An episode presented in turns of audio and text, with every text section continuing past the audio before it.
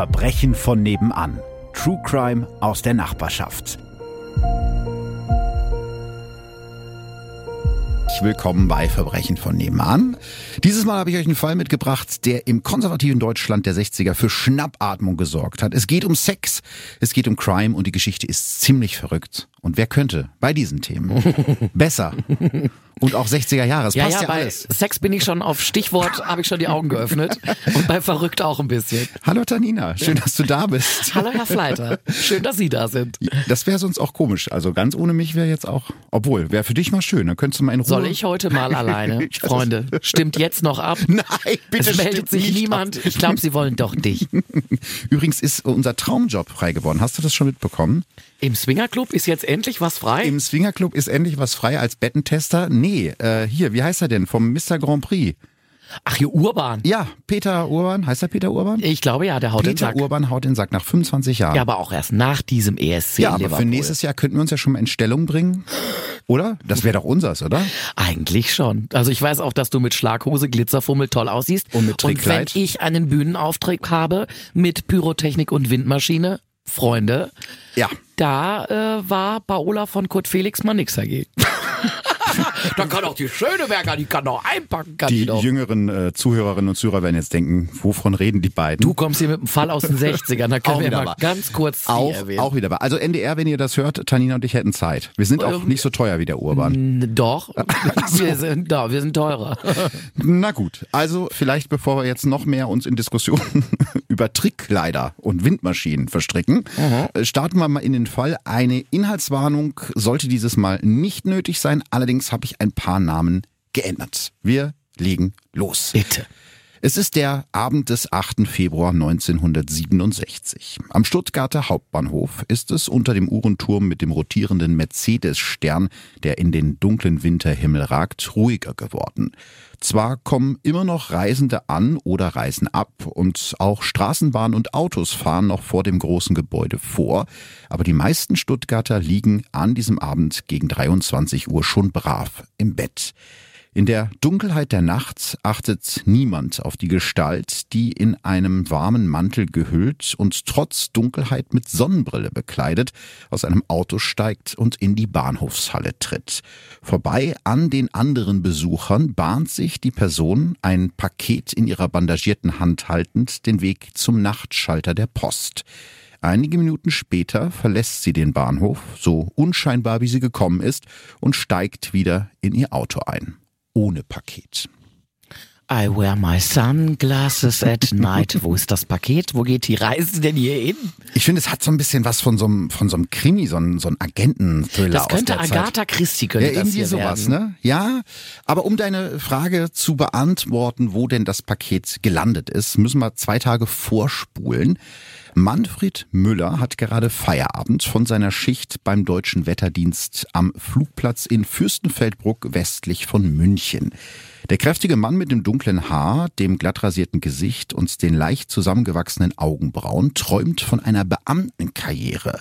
Vom zukünftigen Beamtengehalt möchte er endlich ausreichend für seine Familie um seine Frau Christel und ihre zwei Kinder sorgen, die im etwa 100 Kilometer entfernten Kempten im Allgäu leben. Bisher hatte sich Manfred mit Gelegenheitsjobs, zum Beispiel in einer Stanzerei, durchgeschlagen. Doch hier beim Wetterdienst will er nun endlich durchstarten, auch wenn er deshalb seine Familie im Moment kaum noch zu Gesicht bekommt. Und so macht sich Manny, wie ihn seine Kollegen nennen, an diesem 10. Februar zum Feierabend auf den Weg in sein Zimmer, in Gedanken bereits bei seiner Frau Christel, die er am Wochenende endlich wiedersehen wird. Als er bei der Poststelle vorbeikommt, hält ihn der Kollege an. Für Manfred sei ein Paket abgegeben worden, sagt er ihm. Er drückt ihm das nicht allzu schwere Paket in die Hand. Manfred ist überrascht, denn allzu oft bekommt er solche Pakete nicht. Und auch beim Anblick auf den Absender wird er kein Deut schlauer. B. Schiller, Neustadt, Bahnhofstraße 5, liest er leise. Ein Schiller in Neustadt kennt er nicht, aber das Paket ist ganz klar an ihn adressiert. Vielleicht hat sich ja jemand einen Spaß erlaubt. Und so öffnet Manfred das Paket und packt es aus. Obendrauf liegt ein Zettel, auf dem in Blockschrift geschrieben steht, Gruß aus der Pfalz, aber alleine trinken und mit Genuss. Die Schrift sieht aus, als wäre sie von einem Grundschüler geschrieben worden, denkt sich Manfred. Groß, eckig und ja, so langsam und zögerlich geschrieben. Außerdem schreibt der mysteriöse Absender das Wort Genuss klein. Was er allein und mit Genuss trinken soll, sieht er nun auch. Unter dem Zettel befindet sich neben einer Packung Katzenzungen ein kleines Porzellangefäß, das mit bunten Blumen verziert ist. Das Fläschchen hat einen kleinen Henkel und auf dem Bauch der Flasche steht, da drin in dem Enzian-Flasche steckt Gesundheit und Fidelität. Wer es hat, braucht kann Baderwaschel, Apotheker und Dr. Neth. Also, das habe ich jetzt mal versucht, so bayerisch, wie mir das möglich Ach, war. bitte übersetzen Sie das selbst. Ja, es ist so, äh, Schnapsal a day keeps the doctor away, könnte man Ja, auch das weiß übersetzen. man. Also, Ne? wer braucht schon Äpfel? Richtig, wer braucht schon Äpfel oder einen Apotheker, wenn man Enzian-Schnaps haben kann? Dabei fällt Manfred dann auf, dass der Korken der Flasche nur aufgesteckt ist und sich um den Korken herum keine Hülle mehr befindet. Also es ist nicht so eingeschweißt oder eingewachst. Er stellt die Flasche vorerst in den Schrank. Den bitteren Geschmack von Enzian mag er nämlich sowieso nicht so gerne. Und auch auf Katzenzungen hat er gerade keinen besonderen Appetit. Muss man jüngeren Menschen sagen, was Katzenzungen? Das ist eine langgezogene Schokoladenblättchen, sowas. Ja, so ein Das Keks mit so Schokolade. Nein, das ist kein Keks, das ist Schokolade. Das ist Nur Schokolade? Katzenzungen sind nur Schokolade. Es ist wirklich schon sehr lange her, dass ich Katzenzungen zu mir genommen habe. Also, ne, was Süßes und ein Schnaps ist in dem Paket, aber da hat eben Manfred gerade nicht so wirklich Lust drauf. Er ist mit dem Kopf sowieso schon im bevorstehenden Wochenende bei seiner Familie in Kempten. Als er dort ankommt, erzählt er seiner Frau nichts von dem mysteriösen Paket. Seine Kollegen in Fürstenfeldbruck hatten sich schon über ihn lustig gemacht und eine geheime Liebschaft gewittert, als sie das mit dem Paket mitbekommen haben. Das soll Manfreds Frau natürlich nicht denken, deswegen sagt er nichts. Also verbringen sie ein schönes Wochenende gemeinsam, bevor er sich wieder auf den Rückweg nach Fürstenfeldbruck macht. An das Paket denkt er erst wieder am Dienstag. Da klagt Manfreds Stubengenosse Albert Blumoser über Husten und Schnupfen. Manfred fällt wieder ein, was da auf der Flasche stand. Schaden kann's ja nicht, sagt er und bietet dem 23-jährigen Albert ein Gläschen an, weil das soll ja den Doktor und den Apotheker ersetzen. Sich selbst gießt er ebenfalls ein Glas ein, schließlich ist man ja gesellig. Albert kippt den Schnaps in einem Zug herunter und noch bevor Manfred ansetzen kann, verzieht Albert das Gesicht und sagt, boah, das Zeug schmeckt ja wie Essig. Sofort rennt Manfreds Kollege ins Bad, um sich den Mund auszuspülen und den sauren Geschmack loszuwerden. Währenddessen kippt Manfred den restlichen Inhalt der Flasche aus. Ein Essigschnaps braucht er nun wirklich nicht. Doch dann schnappt Albert plötzlich nach Luft und bricht kurz darauf bewusstlos zusammen.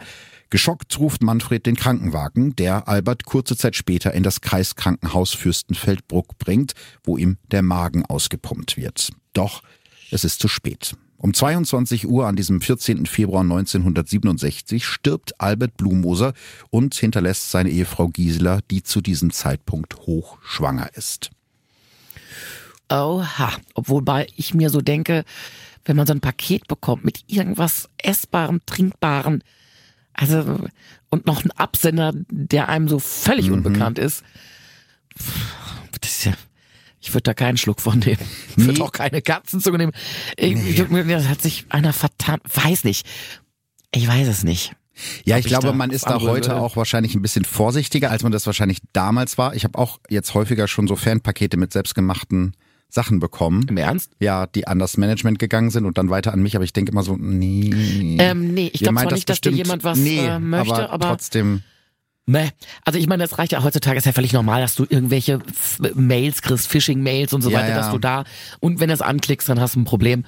Mm, So persönlich irgendwelche Sachen zugeschickt kriegt man ja eigentlich so nicht unbedingt. Also, wer war denn jetzt dieser Absender? B.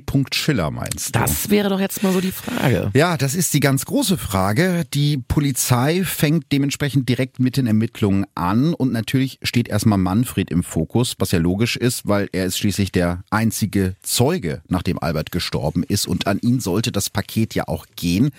Die ganze Nacht über wird er vernommen. Manfred schildert der Polizei, woher der Schnaps stammt und warum er ihn Albert gegeben hat und weshalb er selbst nicht von ihm getrunken hat. Das heißt, ganz am Anfang wird er selber auch ein bisschen verdächtigt. Ne? Mhm. Außerdem fragt ihn die Polizei natürlich nach Verwandten und Bekannten, die er irgendwie im Verdacht hat, ihm was Schlimmes zu wollen. Schließlich kommen die meisten Täter bei Tötungsdelikten aus dem näheren Umfeld des Opfers. Manfred muss nicht lange nachdenken, da fällt ihm eigentlich nur einer ein. Gerd Fischer, der Ex-Mann seiner jetzigen Ehefrau Christel.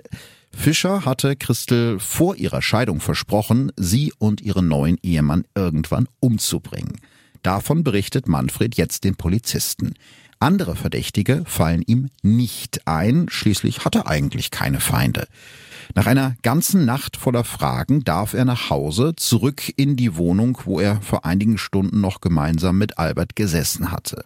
Immer noch im Schock ruft er Christel an und erzählt ihr von dem Giftanschlag auf ihn. Christel ist fassungslos und voller Sorge und verspricht gleich am nächsten Tag vorbeizukommen. Währenddessen verschwendet die Polizei keine Zeit und versucht herauszufinden, woran genau Albert gestorben ist. Da Manfred den Schnaps weggeschüttet hat, kann dieser nicht mehr untersucht werden.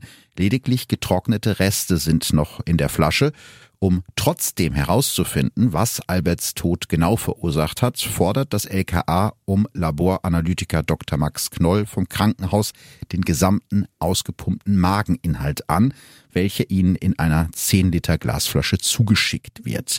Als die große Flasche im Labor eintrifft, scharen sich alle Mitarbeiter um die Flasche wollen an dem Inhalt riechen und sind sich kurz danach einig, hier muss Blausäure im Spiel sein. Die anschließende Analyse des Mageninhalts bestätigt das. Allein durch den kleinen Schluck aus dem Schnapsglas hat Albert Blumoser 270 Milligramm Natriumcyanid zu sich genommen. Eine Menge, die ausreicht, um drei Erwachsene zu töten.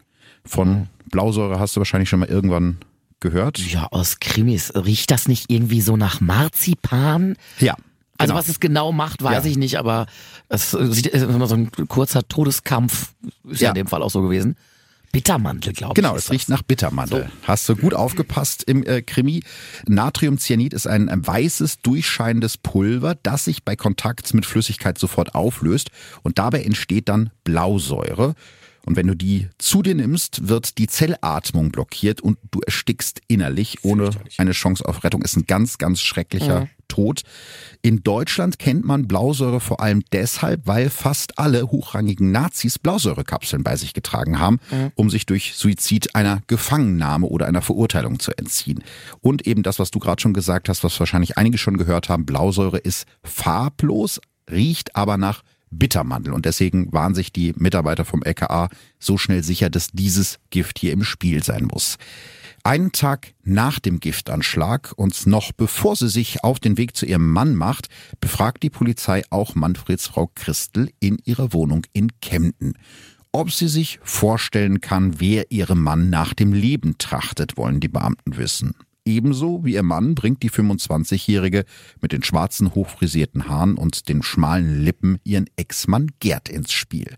Der Fallschirmjäger und sie hätten bereits mit 17 geheiratet und eine gemeinsame Tochter bekommen. Doch Gerd, so erzählt sie es, habe sie geschlagen und betrogen. Deshalb habe sie sich nach drei Jahren Ehe von ihm scheiden lassen. Zu diesem Zeitpunkt ist sie bereits mit Manfred zusammen, was ihren Ex-Mann Gerd sehr, sehr wütend macht. Damit wird er für die Ermittler natürlich zum Verdächtigen Nummer eins, vor allem weil Gerd in Stuttgart lebt, also in der Stadt, aus der das tödliche Paket verschickt wurde.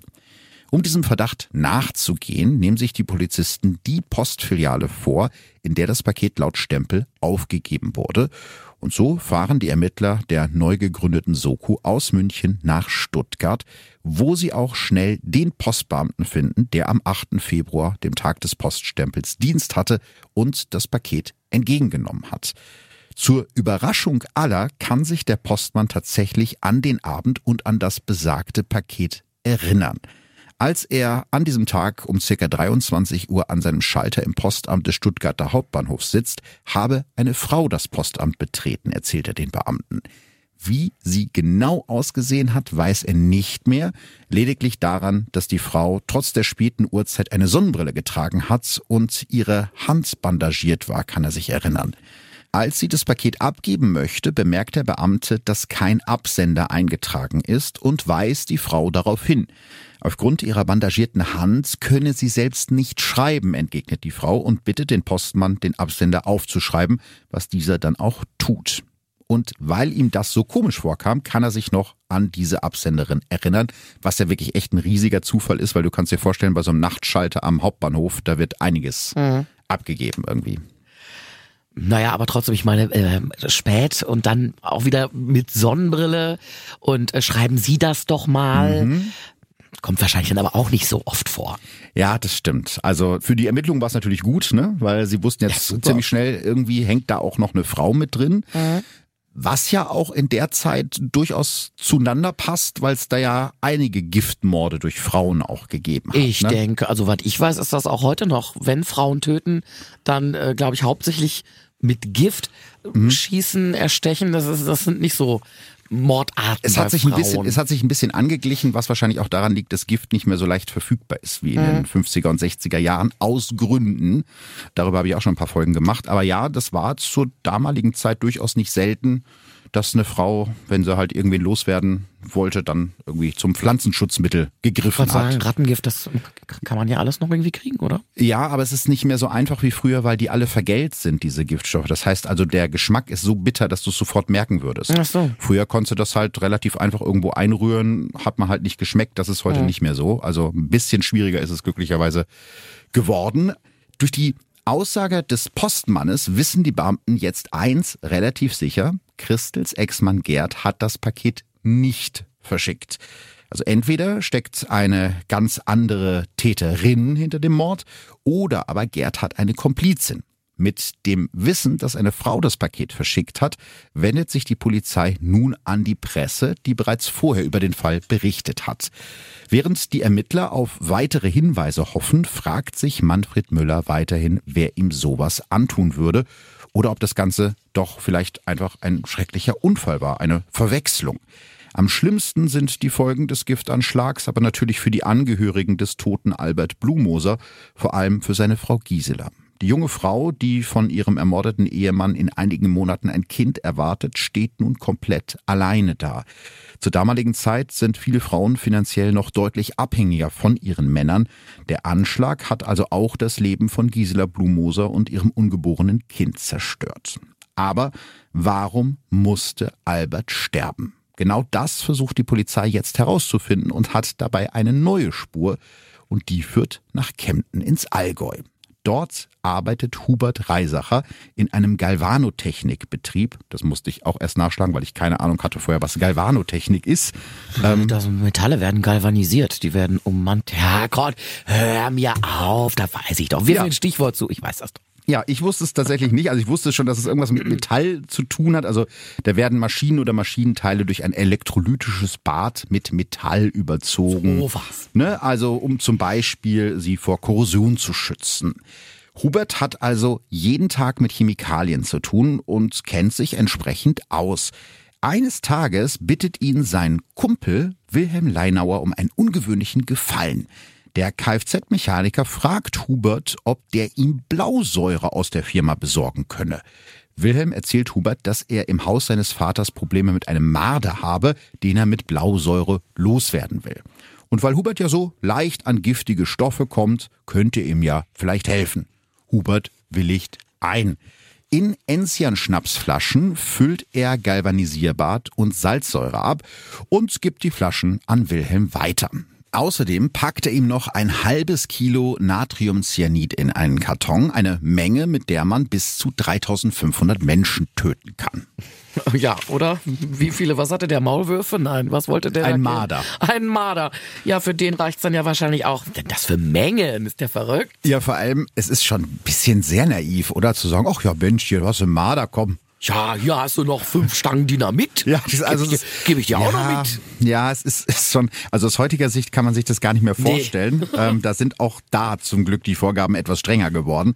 Hubert scheint wirklich sehr naiv zu sein oder er vertraut seinem Freund Wilhelm so sehr, dass er ihm ja ohne zu zögern eine potenzielle Massenvernichtungswaffe in die Hand drückt.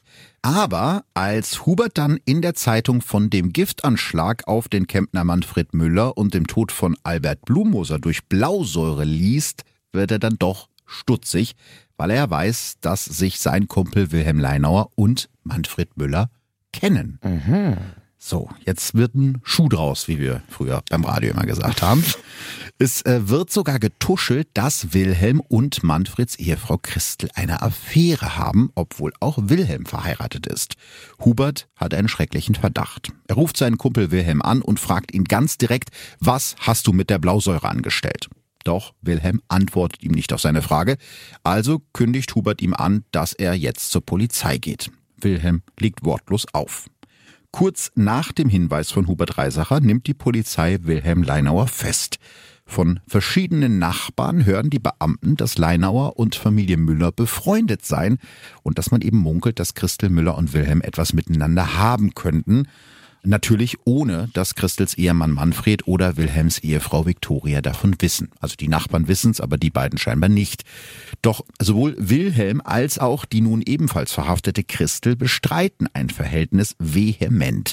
Und nur so ein bisschen Tratsch aus der Nachbarschaft reicht dann eben nicht aus für einen Haftbefehl für Christel. Also versuchen die Ermittler es mit einer Gegenüberstellung. Der Postbeamte aus dem Stuttgarter Hauptbahnhof soll Christel als die Frau identifizieren, die am 8. Februar 1967 das tödliche Paket bei ihm abgegeben hat. Aber der Beamte kann keine der ihm vorgestellten Frauen als Absenderin identifizieren. Die Polizei steckt also in einer Sackgasse. Mittlerweile sind natürlich auch die Medien auf den Fall aufgesprungen. Vor allem in den Lokalzeitungen aus Kempten und Umgebung ist die mutmaßliche Affäre von Christel Müller und Wilhelm Leinauer ein großes Thema. Eine verheiratete Frau, die eine Affäre mit einem anderen Mann hat, das ist in einer so katholischen und konservativen Stadt wie Kempten ein handfester Skandal. Für die meisten Kemptner ist die Sache damit klar. Wer moralisch schon so verkommen ist, die Ehe zu brechen, der schreckt auch vor einem Mord nicht zurück. Zu diesem Zeitpunkt hat Kempten knapp 45.000 Einwohner und viele von ihnen kennen die Müllers und die Leinauers. So wird das Ganze zum Stadtgespräch Nummer eins. Plötzlich meinen mehrere Nachbarn, dass sie Wilhelm des Öfteren mit verheirateten Frauen gesehen haben und auch Christel, die nebenbei in einer ja, Nachtbar arbeitet, eilt ein gewisser Ruf voraus. Die Müllerin ist ein Lumpenmensch. Mit jedem ist sie ins Bett gehüpft für ein Glas Wein, berichtet beispielsweise ein Gastwirt. Für die Beteiligten sind diese Aussagen und Gerüchte natürlich erstmal furchtbar, für die Polizei dagegen nützlich, denn schon bald geht ein neuer Hinweis ein, der den Verdacht gegen Wilhelm Leinauer und Christel Müller nochmal erhärtet, und zwar von der Hauswirtin der Müllers, Adele Butz.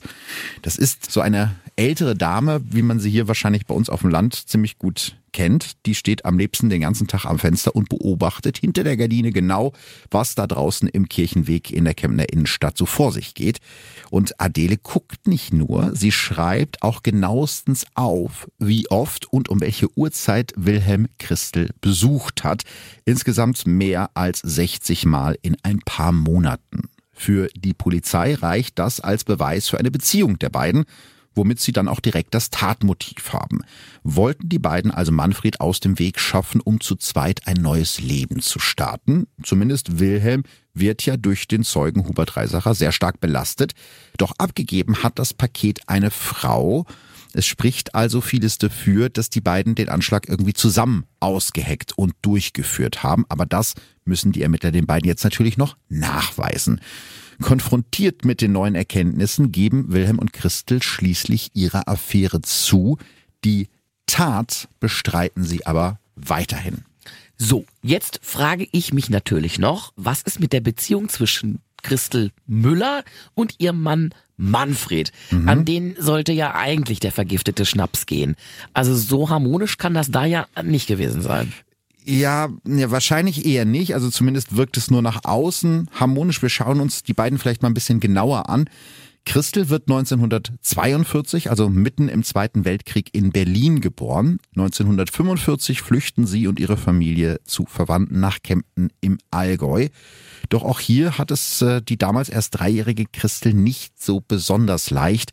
Die Mitglieder ihrer protestantischen Familie sind im erzkatholischen Kempten absolute Außenseiter und auch innerhalb der Familie läuft es alles andere als rund. Christels Eltern streiten sich häufig und gehen sich beide regelmäßig fremd. Dazu kommen Christels gesundheitliche Probleme. Aufgrund einer Drüsentuberkuloseerkrankung ist sie als Kind öfter zu Hause als in der Schule und verliert immer mehr den Anschluss an die anderen Kinder. Während diese draußen gemeinsam spielen, muss Christel zu Hause bleiben. Doch mit dem Erwachsenwerden ändert sich ihr Leben. Sie beginnt eine kaufmännische Lehre und blüht dabei komplett auf. Ihre Mitschülerinnen in der Berufsschule beneiden sie um ihr hübsches Aussehen und ihre schicken Kleider. Sie gilt als lustig und temperamentvoll und sie hat ja ihr ganzes Leben noch vor sich. Der legendäre Gerichtsreporter Gerhard Mautz beschreibt das sehr schön, wie ich finde.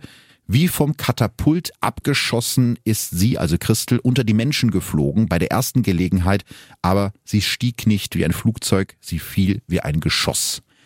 Denn im Alter von 17 Jahren wird Christel ungewollt schwanger von Gerd Fischer. Von dem habe ich ja gerade schon erzählt, ihr erster Ehemann. Wie das in der Nachkriegszeit leider so war, muss Christel ihre Ausbildung abbrechen und Gerd heiraten, damit ihre Tochter bloß nicht unehelich zur Welt kommt. Gerd, der als Fallschirmjäger bei der Bundeswehr arbeitet und ein ziemlich jähzorniger Typ ist, schlägt und betrügt seine Frau schon nach kurzer Zeit. Christel ist in ihrer Ehe absolut unglücklich, bis sie Manfred Müller kennenlernt, der zu diesem Zeitpunkt ebenfalls bei der Bundeswehr ist, wo ja auch Ehemann Gerd arbeitet. Und auch Manfred hat kein leichtes Leben hinter sich. Als jüngstes von vier Kindern kommt er aus einem schwierigen Elternhaus. Seinen Vater beschreibt der Stern Jahre später als heruntergekommenen Akademiker, der sich um seine Karriere trank, seine Frau prügelte und sich heute als Hilfsarbeiter durchs Leben schlagen muss. Irgendwann trennt sich Manfreds Mutter von ihrem Mann und zieht mit Manfred nach Sigmaringen im südlichen Baden-Württemberg. Um seine Mutter und sich selbst über Wasser zu halten, fängt Manfred für einen Monatslohn von 120 Mark als ungelernter Hilfsarbeiter an. Eine Ausbildung, in der er noch weniger verdienen würde, kann sich Manfred finanziell einfach nicht leisten. Als er dann in Kempten seinen Wehrdienst ableisten muss, ist er froh, endlich aus Sigmaringen rauszukommen. Und dort in Kempten lernt Manfred während seiner Bundeswehrzeit auch Christel kennen und die beiden verlieben sich ineinander. Dass diese bereits ein Kind hat und mitten in der Scheidung von ihrem ersten Ehemann Gerd steckt, erzählt Christel Manfred erst, als sie von ihm schwanger ist. Erst ist Manfred natürlich geschockt, sagt dann aber zu Christel, und jetzt bringst du deine Tochter her und dann wird sofort geheiratet. Was ich eigentlich einen coolen Move finde. Und er sagt hier, kein Problem, ich nehme auch das Kind von dem anderen Mann noch und unser gemeinsames und dann machen wir eine neue Familie. Schon kurz darauf kommt ihr erstes gemeinsames Kind zur Welt, ein Sohn. Die Familie ist jetzt zu viert und alles scheint perfekt. Zwar können die vier von Manfreds Gehalt als Stanzer und Christels Lohn als Verkäuferin in Teilzeit keine riesigen Sprünge machen, aber für das Wichtigste im Leben reicht es. Wenn die beiden wegen ihrer Jobs mal keine Zeit haben, sich um die beiden Kinder zu kümmern, hilft ihnen Christels Mutter. Und auch in ihrer Freizeit sind die beiden gerne mal zusammen unterwegs und gehen leidenschaftlich gerne tanzen. In Kempten kennt man Manfred und Christel bald als das beste Tanzpärchen weit und breit. Um seiner Familie eine bessere Zukunft bieten zu können, überredet Christel ihren Ehemann Manfred irgendwann dazu, eine Ausbildung zu machen, und zwar als Regierungsassistentenanwärter beim Wetterdienst. Ist immer noch besser als Blödmanns Gehilfe. Aber es ist ein sensationelles Wort, oder? Also ich glaube, sowas kann es nur in Deutschland geben. Regierungsassistentenanwärter als Ausbildungsberuf.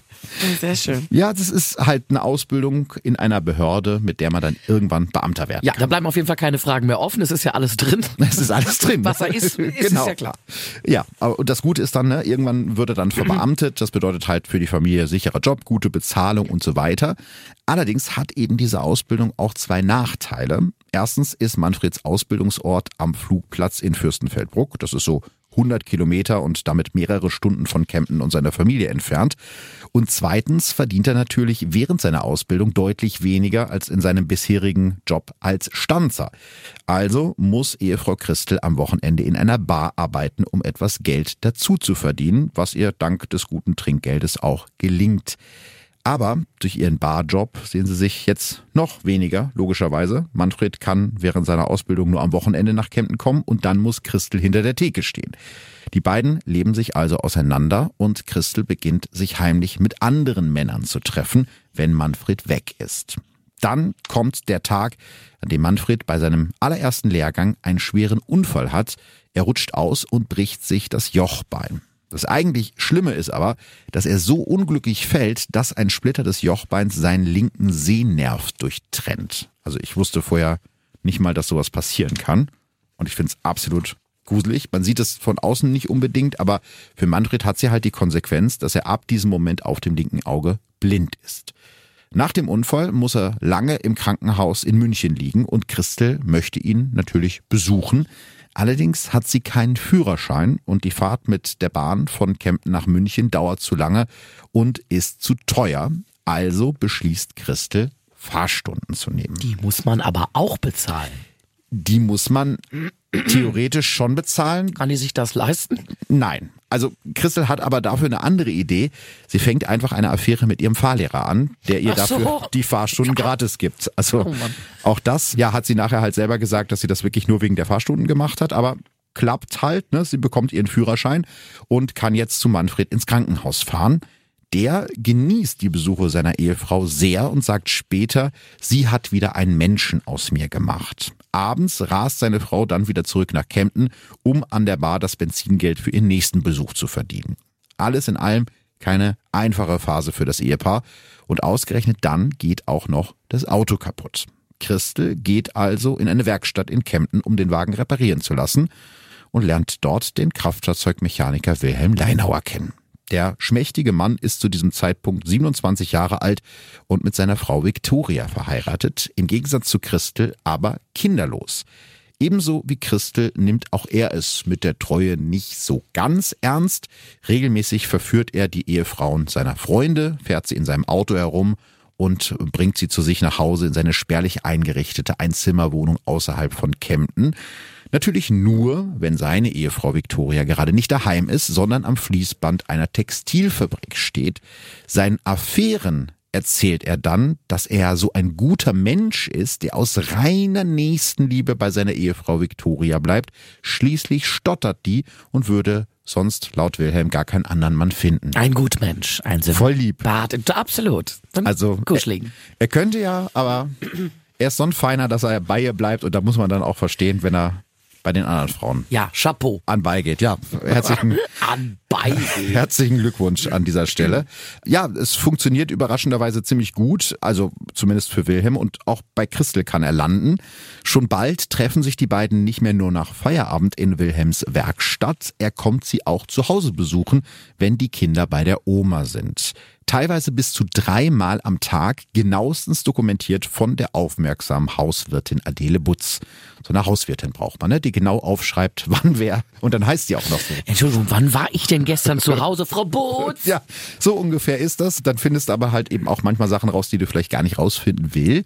Also der Tagesablauf ist wirklich ziemlich wild. Nachdem er seine Frau morgens um sieben zur Arbeit in die Fabrik fährt, macht sich Wilhelm direkt auf zu Christel, nachdem die ihre Kinder in den Kindergarten gebracht hat. Und auch in seiner Mittagspause stattet er Christel regelmäßig einen Besuch ab oder eben nach Feierabend, wenn die Kinder im Bett sind. Ja, also ähm, auf jeden Fall eine ziemlich uncoole Aktion, muss ich mal sagen, von Ja. beiden. Da betrügt ja irgendwie jeder jeden. Das beweist aber noch nicht, dass äh, die beiden Christels Ehemann Manfred umbringen wollten. Nee, und das bestreiten Christel Müller und Wilhelm Leinau auch weiterhin, wobei ihnen die Polizei das natürlich nicht glaubt, weil es ist ja schon ein ziemlich klares Motiv.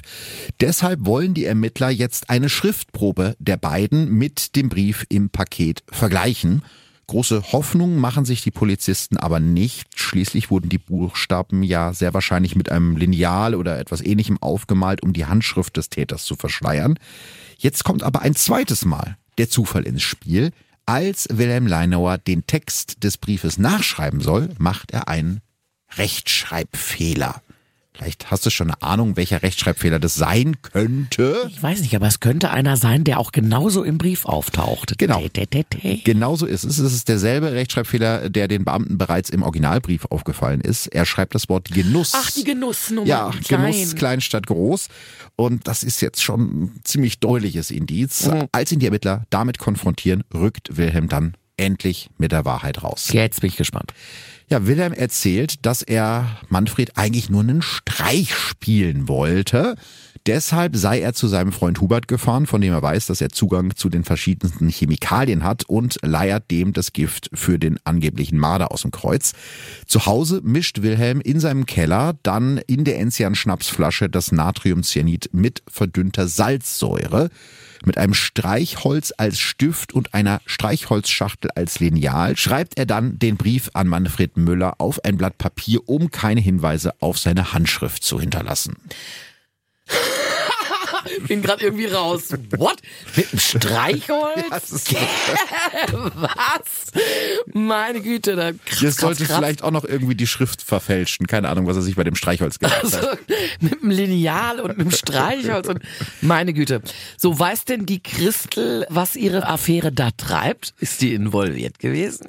Nein, und auch Wilhelm selbst bestreitet, dass er Manfred wirklich vergiften wollte. Also er hat jetzt nur zugegeben, er hat das angemischt, aber vergiften wollte er ihn damit nicht. Was dachte er denn, was er damit tut? Ja, also er behauptet, sinngemäß habe ich Christel gesagt, dass ich so ein altes Zeug reingetan habe, dass er Durchfall bekommt und brechen muss. Also der Manfred sollte nur krank werden, so dass er am Wochenende nicht nach Hause kommt und dass Wilhelm und Christel ein bisschen Zeit für sich haben. Dagegen spricht allerdings die sehr, sehr hohe Dosierung des Giftes. Wie gesagt, ein Schnapsglas hätte ausgereicht, um mindestens drei erwachsene Menschen zu töten. Nachdem das Paket schließlich verpackt ist, gibt Christel ihren Kindern Schlaftabletten, damit die nicht aufwachen und fährt gemeinsam mit Wilhelm von Kempten drei Stunden in das 185 Kilometer entfernte Stuttgart, wo die beiden keiner kennt. Dort verbindet sie sich dann im Auto die Hand, maskiert sich mit einer Sonnenbrille und gibt das Giftpaket am Nachtschalter der Post im Hauptbahnhof ab. Also Beide behaupten, es sollte nur ein Streich sein und Dafür treiben sie aber sehr, sehr viel Aufwand. Ja, es ist- die Kinder kriegen Schlafmittel, die zieht sich da noch eine Verkleidung an und fahren 185 Kilometer. Das ist ein sehr aufwendiger Streich. Äh, Interessant ist, was Christel in ihrer Vernehmung darüber sagt, warum sie bei diesem Plan mitgemacht hat. Jetzt halte ich fest, das ist wirklich eine großartige Begründung. Sie habe den Verdacht gehabt, dass Manfred sie betrügt und wollte ihm eine Falle stellen und seine Ehrlichkeit testen. Christels Plan geht folgendermaßen. Wenn Manfred ihr von dem Paket erzählt, das ihm jemand anonym geschickt hat, dann hat er den Test bestanden und ist dementsprechend treu. Verschweigt er ihr das Paket, ist er unehrlich und damit bestimmt auch untreu. Das ist zumindest Christels Logik. Der Absender war doch ein Herr Schiller. Was soll er denn da plötzlich untreu Es sein? geht um die Ehrlichkeit, dass er halt ihr von dem Paket erzählt. Wenn er dann erzählt er auch andere Sachen. Wenn er ihr nicht davon erzählt, dann verschweigt er ihr bestimmt auch andere Sachen. So denkt sie das oder behauptet zumindest, dass sie das, behauptet die ja das. genau so behauptet sie das. Warum jetzt aber in diesem Testpaket oder diesem Streichpaket unbedingt ein vergifteter Schnaps sein muss, das kann Christel den Ermittlern irgendwie nicht so richtig erklären. Es ist ein komplett wilder Fall. Unter was für einer Überschrift läuft dieser Fall bei dir? Ja, die Überschrift müssen wir noch finden. Folgentitel habe ich mir noch keinen überlegt, aber ja, es könnte so ein TKKG-Titel. Der Tod kommt mit der Post. So. Ja, oder mit dem Streichholz geschriebenen Brief. Ja, ist Wahnsinn. Es ist einfach Geht denn Wahnsinn. der Song mit dem Enzian? Blau, blau, blau. Blau, blau, blau blüht der Enzian. Würde auch gehen. Ja, ich glaube, es Blausäure, Enzian, Freunde. Wir haben den Titel. Oh Gott, oh Gott, oh Gott. Dafür kommen wir in die Hölle. Also es ist, ja, es ist äh, absolut wild und verworren und auch wenn sich die Geschichten von Christel und Wilhelm unterscheiden, haben sie ja zumindest zugegeben, also er zumindest hat zugegeben, den Schnaps vergiftet zu haben und sie hat zugegeben, dass sie das Paket aufgegeben hat. Das reicht für den Staatsanwalt, um Anklage gegen die beiden zu erheben. Mittlerweile spricht ganz Deutschland über den sogenannten Enzian-Mord. Schließlich hat der Fall alles, was eine gute Boulevardgeschichte ausmacht. Betrug, Mord und natürlich Sex. Und jetzt geht auch der Mann, der eigentlich getötet werden sollte, an die Öffentlichkeit. So, Manfred, jetzt bist du mal Ja, dran. Manfred ist mittlerweile mit den Kindern bei Christels Mutter eingezogen. Und spricht in der illustrierten Quick, die Älteren werden sich erinnern, in den allerhöchsten Tönen von Christel. Dass sie geplant habe, ihn umzubringen, kann er sich nicht vorstellen. In seiner Heimatstadt Kempten sorgt das für Kopfschütteln. Wie man so naiv sein kann, fragen sich die meisten. Doch Manfred ist es egal. Er steht weiter zu seiner Ehefrau Christel. Also das heißt, er hat ihr die Geschichte mit dem Testpaket offenbar geglaubt. Ja, und schämt sich wahrscheinlich noch, dass er ihr von dem Paket nicht ehrlich erzählt hat. Wahrscheinlich. Was für ein guter. Ja, wirklich eigentlich ein zu guter Mensch. Neun Monate nach Christels und Wilhelms Verhaftung beginnt im Herbst 1967 der Prozess im Münchner Justizpalast. Die Anklage lautet versuchter Mord und fahrlässige Tötung. Wenn man in diesen Tagen am Justizpalast vorbeikommt, könnte man denken, dass dort ein Weltstar ein Konzert gibt. So groß ist der Ansturm der Neugierigen. Es werden sogar Gitter aufgestellt, um die Menschenmassen aufzuhalten. Einige Schaulustige warten sogar mit Lunchpaketen vor dem Gebäude darauf, dass im Inneren vielleicht doch noch ein Platz frei wird. Und ich glaube, solche Gerichtsgucker hast du doch auch schon das eine oder andere Mal getroffen, ja, oder? habe ich auch getroffen. Äh, meistens beim Landgericht in Bielefeld. Ja. Also die größeren Fälle dann natürlich. Da ist das Interesse halt einfach immer gigantisch und dann, ja, die äh, werden dann auch manchmal ungemütlich, warum sie denn da jetzt nicht mehr mit reinkommen. Aber es Irgendwann schon- ist auch mal Schluss. Das sind ja feste Presseplätze und dann ist einfach auch mal voll. Aber es ist schon ein besonderer Schlag Menschen, der sich in seiner Freizeit irgendwie so Gerichtsverfahren anguckt, ne? Ja, also die habe ich auch kennengelernt. Ja. Ich habe auch schon mal erzählt von einem Herrn, der Ja. immer seine Bildzeitung so unterm Arm hatte und der war halt immer da. Ich glaube, der hat da gewohnt irgendwo im Ja. Gang oder so oder in der Kantine. Der hat sich so ziemlich jeden Fall reingepfiffen, aber eigentlich auch gar nicht schlecht. Ich meine, das war ein Rentner. Soll er zu Hause vor der Glotze sitzen oder, Oder True Crime Podcast hören. geht vor die Tür äh, Ja, und stimmt. guckt sich äh, in äh, öffentliche Gerichtsverhandlungen an? Also als Hobby finde ich das jetzt so verwerflich nicht. Nee, nee, nee, nee, also verwerflich finde ich es auch nicht, aber ich finde es halt spannend, weil, wie du schon sagst, es ist ein gewisser Schlag Menschen, der da irgendwie aufkreuzt. Und ähm, ja, damals natürlich riesen, riesen Andrang. Besonders aus Kempten, der Heimatstadt der Müllers, haben sich zahlreiche Menschen auf die Reise nach München gemacht, um den Prozess zu verfolgen. Vor allem an Christel Müller entlädt sich die gesamte Frauenfeindlichkeit dieser Zeit. Ein Ladenbesitzer nennt Christel Müller ein Weibsteufel, der ihn auch schon mal zu verführen versucht hat. Das ist auch eine sehr interessante Umkehr, ja.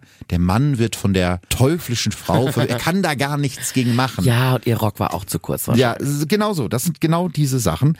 Ein äh, Vertreter gibt dagegen zu Protokoll, die hat den Leinauer richtig verhext, die gehört verbrannt. Und weiter, ich hätte ja gern wissen mögen, was sie so an sich hatte, dass sie den Leinauer so weit getrieben hat. Also es ist so, ja, so eine Mischung aus Neugier und, und Notgeilheit, was da, glaube ich, den einen oder anderen irgendwie treibt.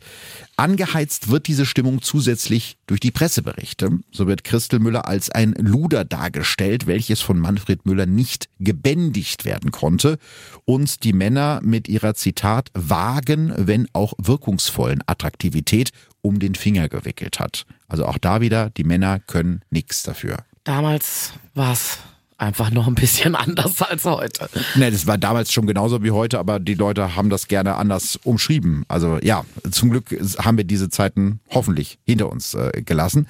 Gegenüber Wilhelm habe sie sich, so erzählen die Zeitungen, prostituiert, um gratis Autoreparaturen zu erhalten. Also wir halten mal fest, den meisten Menschen geht's nicht um den Tod des völlig unschuldigen und unbeteiligten Albert Blumoser, sondern vor allem um Christel Müller und ihre Affären. Als der Prozess dann endlich startet, ist der Gerichtssaal bis auf den letzten Platz gefüllt. Als der Vorsitzende Richter die Menschenmenge nach einiger Zeit endlich beruhigt hat, betreten die Angeklagten den Raum. Während Wilhelm Leinauer in einem dunklen Anzug mit einer roten Krawatte gekleidet den Gerichtssaal mit einem Lächeln betritt, wirkt Christel Müller in ihrem dunkelblauen Kleid und dem weißen Pullover blass und zerbrechlich. Mehrfach bricht sie während des Prozesses in Tränen aus. Zwischendurch muss ein Amtsarzt sogar ihre Verhandlungsfähigkeit prüfen. Insgesamt werden 20 Zeugen vernommen, darunter auch die Hauswirtin Butz, du erinnerst dich, und der Galvanisierer Reisacher, aber auch die Witwe des verstorbenen Albert Blumoser, die von ihrem Leben mit Albert und der Zeit nach seinem Tod berichtet.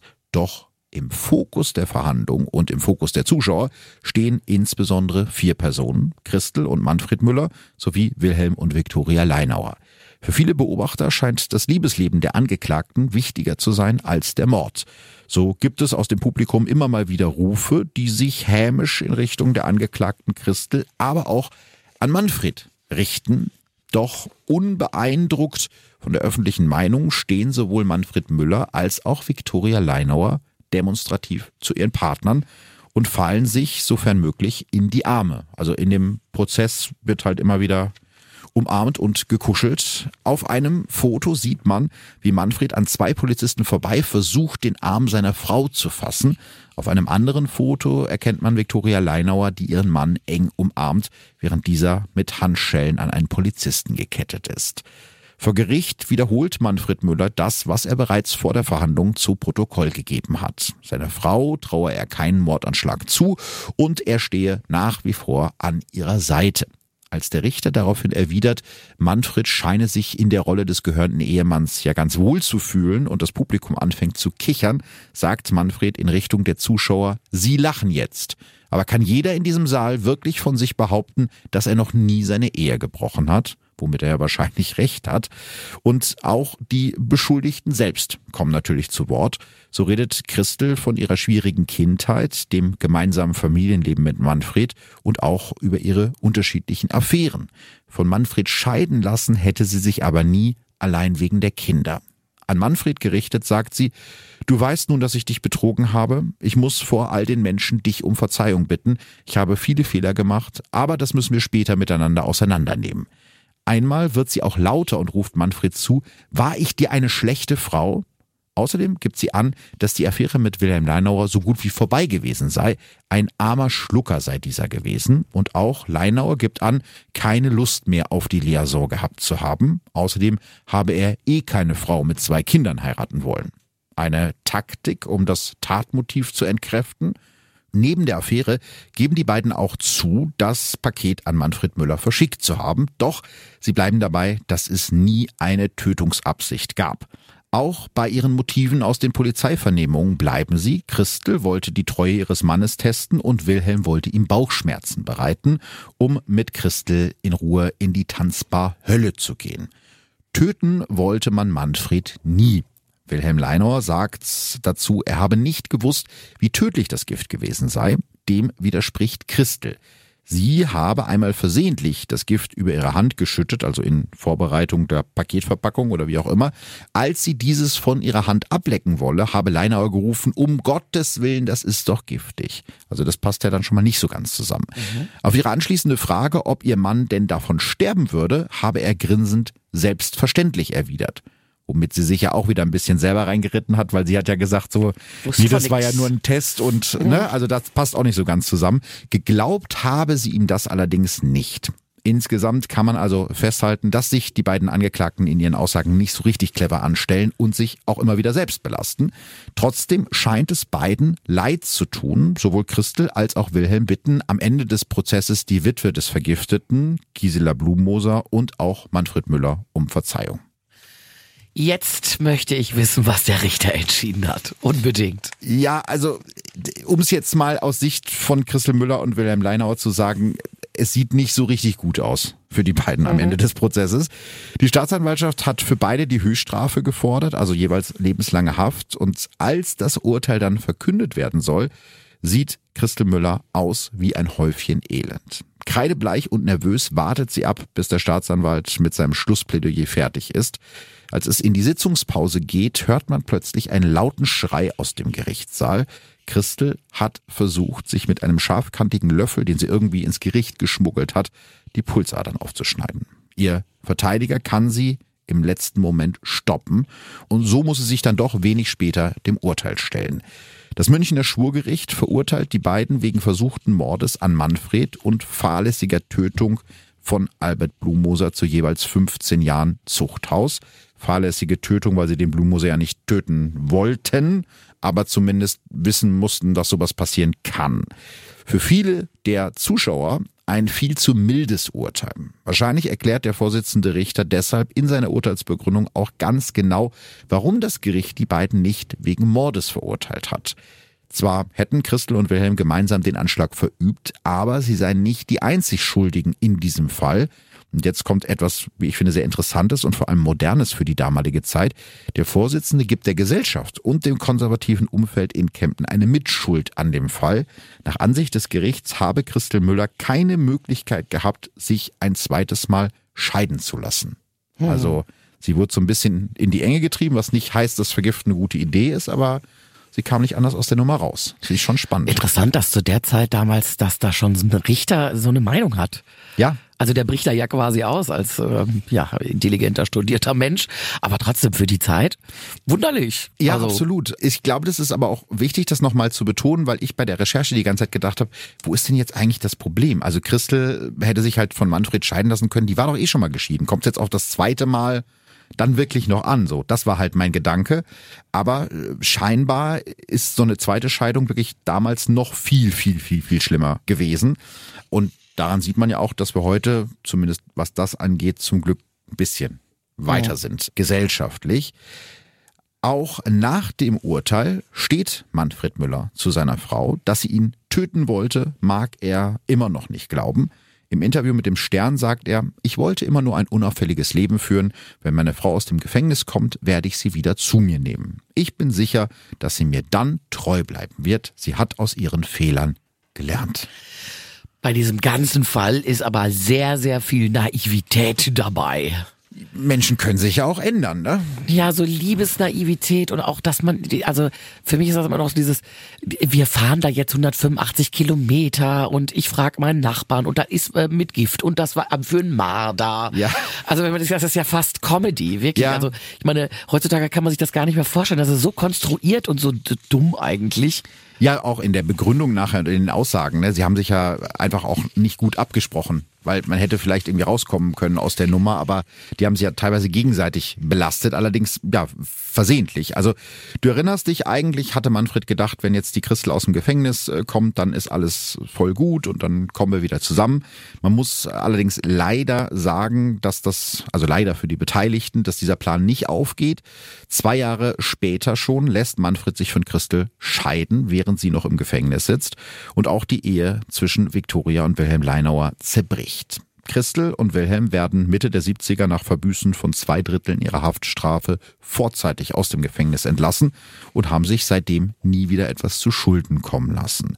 Für Manfred Müller, den Mann, der eigentlich sterben sollte und der nur durch Zufall überlebt hat, endet die Geschichte am Ende doch noch tragisch. Nach der Trennung von seiner Frau Christel gerät sein Leben aus den Fugen. Die beiden Kinder werden ihm weggenommen und kommen ins Heim. Seinen mittlerweile dreijährigen Sohn darf er nur alle 14 Tage besuchen. Christels siebenjährige Tochter, die sie mit in die Ehe gebracht hat und die Manfred geliebt hat wie sein eigenes Kind, darf er gar nicht mehr sehen. Er weiß nicht mal, in welchem Kinderheim sie untergebracht wurde. Dass Manfred nicht ihr leiblicher Vater ist, weiß sie nicht. Ihre Eltern hatten es ihr nie erzählt. Also am Ende ein verrückter Fall, der dann doch irgendwie traurig ist, ne, weil eigentlich so unnötig.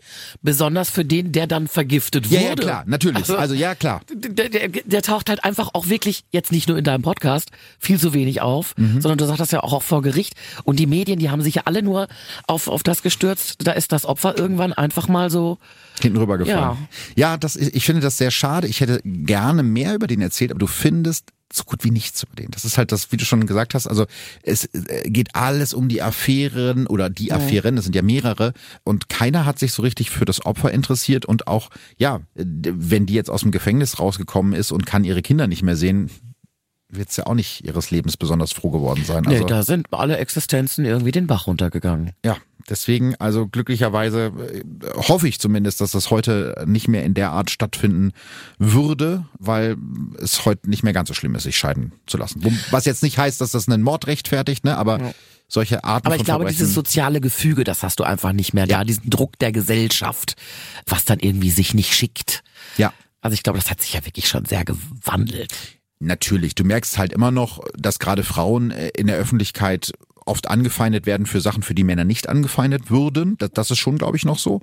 Aber natürlich nicht zu vergleichen mit damals. Ne? Das war ja auch noch die Zeit, wo du als Frau deinen Ehemann um Erlaubnis bitten musstest, um einen Job annehmen zu dürfen.